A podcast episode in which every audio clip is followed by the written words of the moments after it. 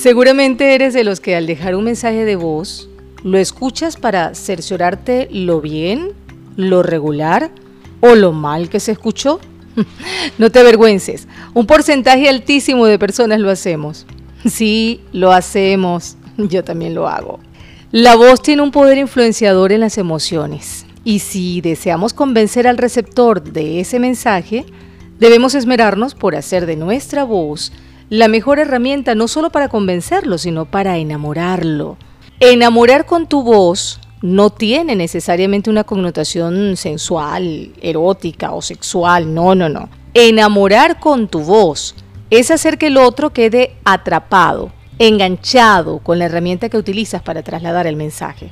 No es lo mismo que le digas a alguien, hola, buenas tardes. Lo llamamos de la Escuela de Comunicadores Exitosos para informarle que ya tenemos abiertos los cursos para productor audiovisual. Le enviamos los requisitos a su correo. Un abrazo. A que le digas, hola, buenas tardes. Lo llamamos desde la Escuela de Comunicadores Exitosos para informarle que ya tenemos abiertos los cursos para productor audiovisual. Le enviamos los requisitos a su correo. Un abrazo. ¿Te diste cuenta que usé las mismas palabras? ¿Te diste cuenta que mi registro vocal, mi tono y hasta mi volumen fue exactamente el mismo? ¿Qué fue lo que cambió? La intencionalidad, los matices, la dulzura. Así como lo oyes, tu voz puede hacerse más dulce con técnicas muy sencillas y los resultados no tardarán en aparecer. Y no te asustes, que para eso no tienes que gastar grandes sumas de dinero. Solo tienes que esforzarte en entender este proceso. Claro está que aquí la prosodia juega un rol importante. Cuando hablo de prosodia me refiero a esa melodía tonal o esos rasgos sonoros que se usan al hablar y que suele ser más fácil de lograr en las mujeres.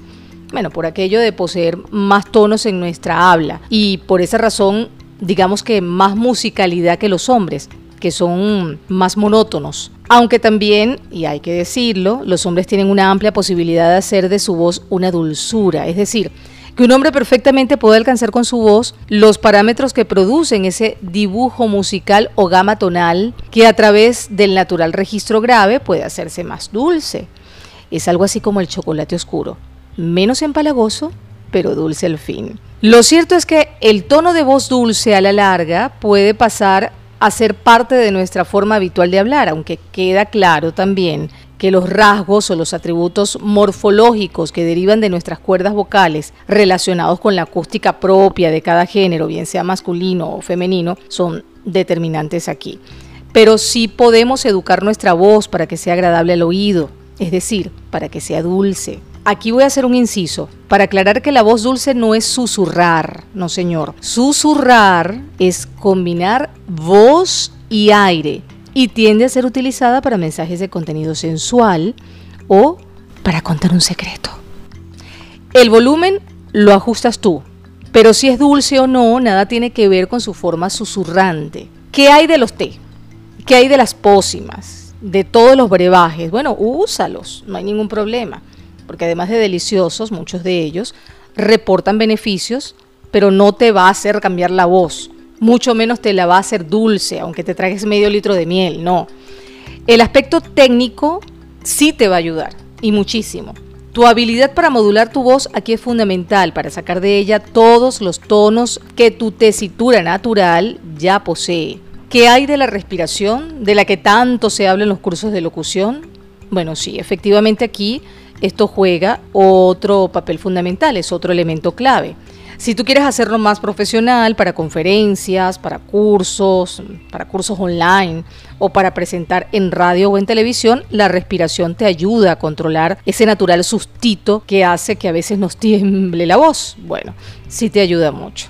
Pero en esos casos y en otros de, digamos, menos compromiso con una audiencia mayor, hay una fórmula infalible, insustituible y yo diría que hasta mágica les hablo de la sonrisa, así como lo escuchas. La sonrisa le da un brillo, le da una dulzura a la voz, capaz de convencer a cualquiera. Es realmente impresionante. Haz la prueba. Grábate sonriendo, agarra un texto, grábalo y mientras lo grabas, mientras modulas, sonríe y vas a notar lo dulce que se siente y sin mucho esfuerzo.